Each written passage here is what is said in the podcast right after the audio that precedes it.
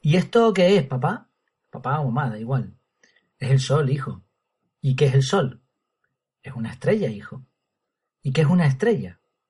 Es una cosa que brilla, hijo. ¿Y por qué brilla? Pues porque... Yo qué sé, hijo, déjame en paz. No lo sé todo. ¿Te suena?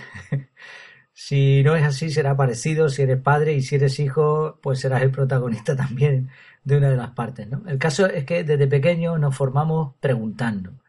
Y lo curioso es que a medida que nos vamos haciendo mayores, vamos dejando de hacernos preguntas, y sobre todo las preguntas importantes en la vida. Quizás lleguemos a la misma conclusión que dice cierta frase atribuida a Charles Dickens. No preguntes nada y así no te dirán mentiras. Sea como sea, coincidirás conmigo en que las preguntas son importantísimas y que hacerlas bien es un arte, el arte de saber preguntar. Bienvenido, bienvenida a Efectividad. Aquí hablamos de ser efectivos al máximo, sin olvidarnos de las cosas importantes de la vida.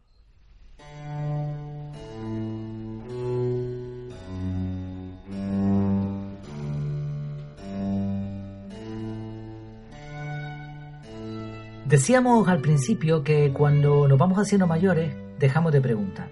Igual esto tiene algo que ver con las reacciones de nuestros educadores, los padres, maestros, políticos, líderes religiosos, etc. Ellos hablan, nosotros escuchamos. No se ve bien que preguntes. Si preguntas es porque eres un ignorante. ¿Cómo? ¿Que no sabes esto o aquello? Vergüenza te debería dar. Es posible que no queramos que nos engañen, como decía la frase del principio, o puede haber un montón de razones más para no hacer preguntas. El caso, sin embargo, es que hacer preguntas es esencial para aprender. No hablamos de preguntar por preguntar, de hacer preguntas tontas, sino de plantear cuestiones inteligentes. Antes citamos una frase en contra de hacer preguntas, pero hay otras muchas a favor. Un proverbio danés dice, por ejemplo, a quien teme preguntar le avergüenza aprender. Y otro proverbio, en este caso chino, dice, aquel que pregunta es un tonto por cinco minutos, pero el que no pregunta permanece tonto por siempre. Y no, este también está bien. No sé si será realmente chino, pero son estas frases que uno encuentra por ahí. Pero lo cierto es que tiene bastante razón. Las preguntas tienen un poder inmenso. Si las hacemos a otros, podemos conseguir que se involucren en la cuestión. Les ayudamos a pensar, a razonar. Es la persona la que llega a una conclusión, a su conclusión, sin forzarle. Hacer preguntas es clave para poder conversar. Está demostrado que cuando preguntamos, atraemos la atención de los demás, mostramos nuestro interés demostramos que nos interesa su opinión. Al contrario sucede cuando no hacemos sino hablar. Las respuestas que nos den además nos ayudará a conocer a los demás. Incluso se puede llegar a enseñar sin afirmar, solo con preguntar. Las preguntas ayudan a resolver problemas. Como dice cierto dicho, si un problema puede plantearse, también puede resolverse. Esto no es sencillo, claro está, por eso es un arte, no hay reglas. Como cuando nos ponían problemas de matemáticas en el colegio, ¿te acuerdas? Uno tenía que pensar, su cerebro se ponía a trabajar a tope y al hacer las preguntas correctas se podía formular una ecuación y finalmente lograr un resultado. La clave estaba en el planteamiento. Esto me hizo recordar un juego online, pondré el enlace en la página web en efectividad.es, recuerda que ahí siempre tiene esta entrada, esto es una explicación de la entrada, pero ahí la vas a tener redactada con imágenes, infografías y también enlaces, ¿no? Como este. Es un juego online que se llama Akinator, Akinator, como se pronuncia. No sé si lo conoces, está curioso. Tú piensas en un personaje real o inventado y el programa, mediante una serie de preguntas, adivina en quién estás pensando. De hecho, hay gente que hace este juego eh, cuando está con amigos, con la familia, etc. Y el caso es que el sistema acierta. Hay sistemas parecidos que se están desarrollando para sustituir, por ejemplo, a los famosos médicos de familia, médicos de cabecera en enfermedades comunes. No entramos aquí si eso está bien o mal, pero bueno, lo cierto es que el sistema te va haciendo preguntas y con tus respuestas te da un diagnóstico de lo que tienes y hasta te imprime la receta con la medicina que necesitas. Bueno, lo cierto también hay que decir que a veces ir al médico es casi lo mismo que ponerte en la, enfrente de una pantalla de un ordenador y que te hagan preguntas, ¿no? Pero bueno, aquí no nos vamos a liar ni en eso, ni tampoco explicando la efectividad de sobra probada de las preguntas. Quizá en otra ocasión hablemos de los tipos de preguntas, sus características, cómo usarlas, etc. Hoy nos vamos a centrar en hablar de otra forma de preguntar, no vamos a hablar de las preguntas que les hacemos a los demás, sino de las que nos hacemos a nosotros mismos.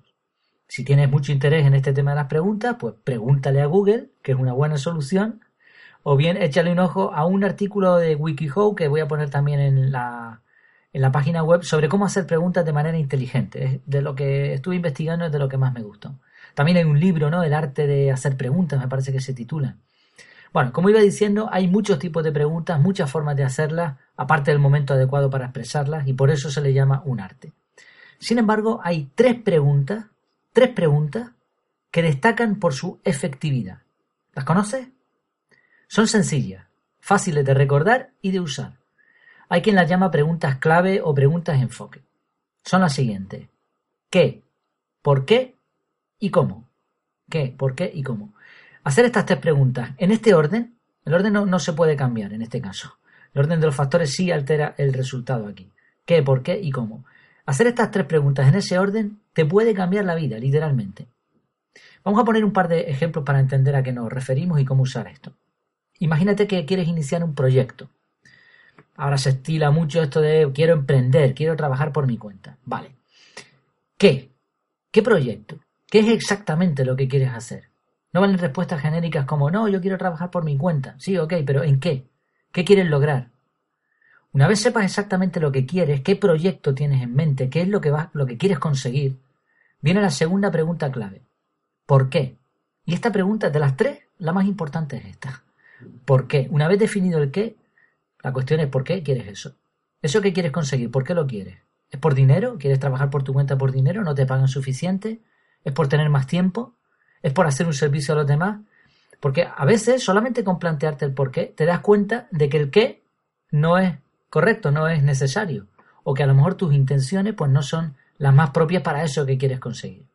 Bueno, ya tienes el qué, ya sabes por qué, finalmente viene el cómo. ¿Cómo vas a lograr ese qué y ese por qué? ¿Cómo plantearás el proyecto para conseguir lo que quieres y el por qué lo quieres? Fíjate que si cambias el orden, estas preguntas pierden totalmente su efectividad. Y es curioso, pero si lo piensas, la mayoría de las personas que inician un proyecto no tienen claro ni qué quieren exactamente, ni mucho menos el por qué.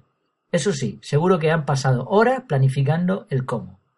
Muchos planes, muchos planes, pero no se sabe el qué y el por qué. Y este es uno de los grandes males de nuestra sociedad, que no nos sentamos a hacernos estas preguntas en este orden. Un segundo ejemplo, al resolver un problema.